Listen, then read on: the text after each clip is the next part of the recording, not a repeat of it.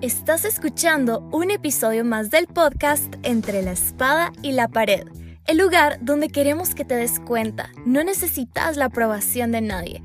El ser vos mismo en Dios es lo que va a cambiar a este mundo. Ser diferente es tu mejor arma. Intento número 1498.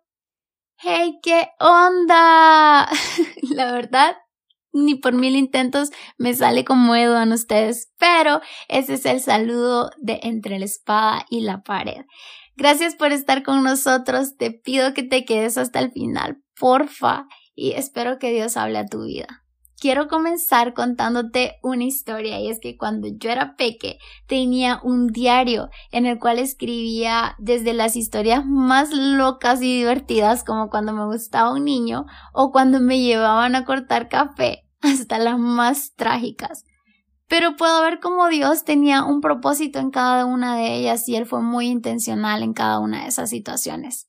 Así que ha nacido en mí de nuevo el deseo de volver a escribir un diario y ser intencional en cada una de las palabras que escriba y que cada una de esas páginas tenga un propósito en mi vida y refleje eh, algo. Así que he llamado este episodio Ocasiones Intencionales. En mi diario hay páginas en las que puedo ver que muchas veces me sentía rechazada, insegura o llena de temores. Probablemente te has sentido así y te das cuenta de que ir y escribir en un cuaderno tus sentimientos no es suficiente. Pero tranquilo, que todas esas son características de un hijo de Dios. Te quiero compartir la historia de tres personajes y trataré de súper resumírtelas. Así que todas estas coinciden en que sus personajes fueron escogidos, amados y transformados. Vamos a empezar con la historia del saqueo. La puedes encontrar en Lucas 19 del 1 al 10. Para los que no sabían, Saqueo estaba encargado de los recaudadores de impuestos en Jericó. Estos eran odiados porque estafaban a la gente. Y la historia empieza de contándonos de que Jesús llegó a Jericó y que Saqueo quería conocerlo, porque probablemente pensamos de que Saqueo lo tenía todo porque era rico, pero en esta historia nos muestra lo contrario, que le hace falta algo y es que le hace falta a Dios en su corazón. Saqueo era pequeño de estatura y en medio de la multitud no podía ver a Jesús, así que súper intencional nuestro saqueo fue y se subió a un árbol. Jesús notó su presencia, lo llamó y cenó con él. Y si te das cuenta, la intención de saqueo era ver a Jesús, pero fue Jesús quien se fijó en él. ¿Cuál crees que fue la reacción de la multitud al ver que Jesús iba con un pecador rechazado y odiado por Jericó? Pero Jesús no tuvo miedo de amarlo porque era juzgado, así como no tiene miedo de amarnos a nosotros, aun siendo pecadores. Así que no permitas que el temor te impida transformar tu vida, no tengas miedo de ser juzgado por tu pasado o no te limites por el que dirán. Me encanta que en el versículo 10 de este pasaje dice, porque el Hijo del Hombre vino a buscar y a salvar lo que se había perdido. Y encierro tres palabras en este versículo, buscar, salvar y perdido porque siempre tenemos esa idea de que nosotros tenemos que buscar de Dios. No te estoy diciendo lo contrario, pero antes de que lo hagamos, Él ya nos está buscando. Probablemente te sientas perdido, sin rumbo, pero Dios te está buscando para establecer tu vida en el sitio correcto. Él quiere darnos esa oportunidad de cambiar nuestra vida y arrepentirnos, pero él tiene una característica y es que es un caballero y está esperando que vos le abran las puertas de tu vida y de tu corazón. Por eso te leo Apocalipsis 3:20 que dice, He aquí, yo estoy a la puerta y llamo. Si alguno oye mi voz y abre la puerta, entraré en él y cenaré con él y él conmigo. En este versículo te está dando la oportunidad que le dio a Saqueo de cenar con él y de arrepentirte, porque quien era pecador, rechazado y odiado, para Jesús no era nada de eso, porque Él no te señala, no se fija en tu condición, Él solo quiere una cosa, y es tu corazón. Porque Él nos está hablando constantemente, pero necesitamos dos cosas, un oído y un corazón dispuesto, abierto a su palabra. Porque si miramos en el versículo 8, que el amor de Dios puede transformar vidas. Saqueo está cenando con Jesús y le dice que está dispuesto a darle la mitad de sus riquezas y aún más si es necesario para remediar el daño que había hecho. Yo te pregunto, ¿qué le estás dando voz al Señor? Muchas veces tenemos bendiciones en nuestras manos que no sabemos aprovechar o simplemente ignoramos. Te invito a que seas como saqueo, que saques provecho a esa oportunidad y que des la mía e-, extra. En la historia de dos, así como saqueo fue visto en medio de la multitud, Dios ve al eunuco etíope en el desierto. ¿Y quién es un eunuco? Era un hombre castrado y eran servidores o guardianes de la reina. Puedes encontrar esta historia en Hechos 8 del 26 al 40.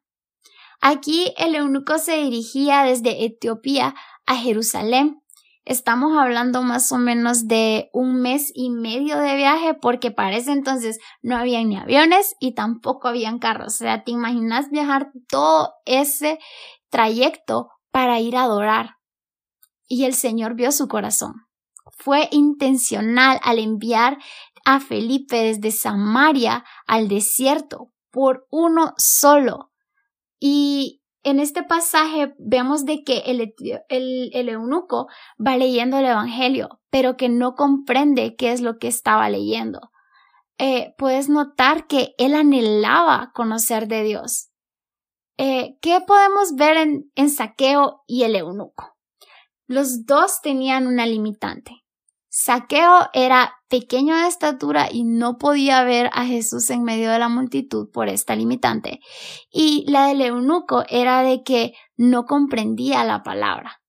Pero ellos tenían algo en común que hacía la diferencia en sus vidas, que era que sin importar su condición o su limitante, los dos anhelaban conocer de Dios, tenían un corazón dispuesto al Señor él se fija en vos aún en medio de las multitudes o sin importar tus limitantes, porque Él te está buscando constantemente.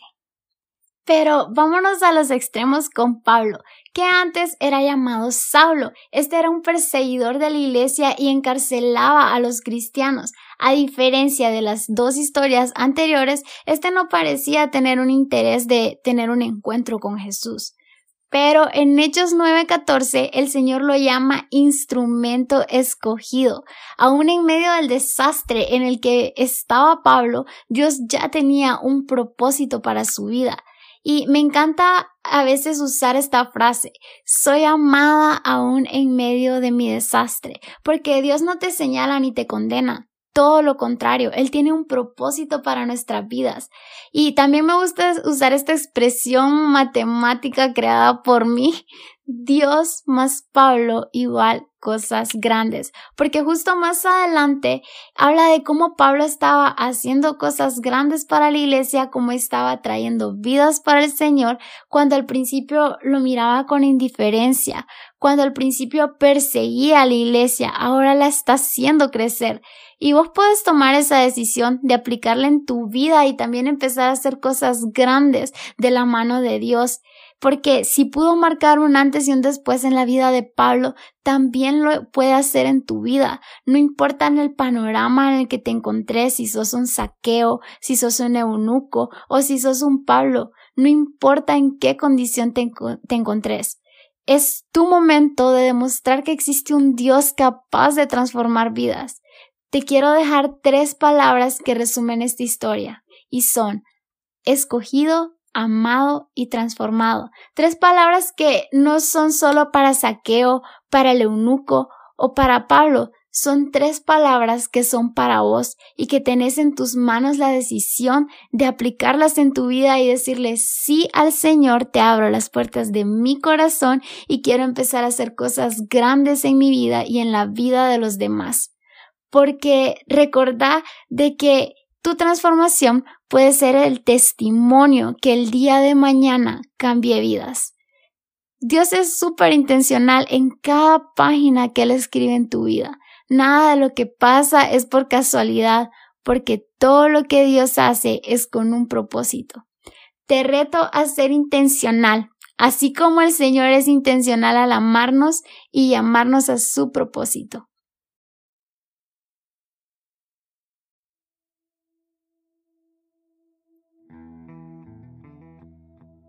La vida necesita de las verdades de Dios.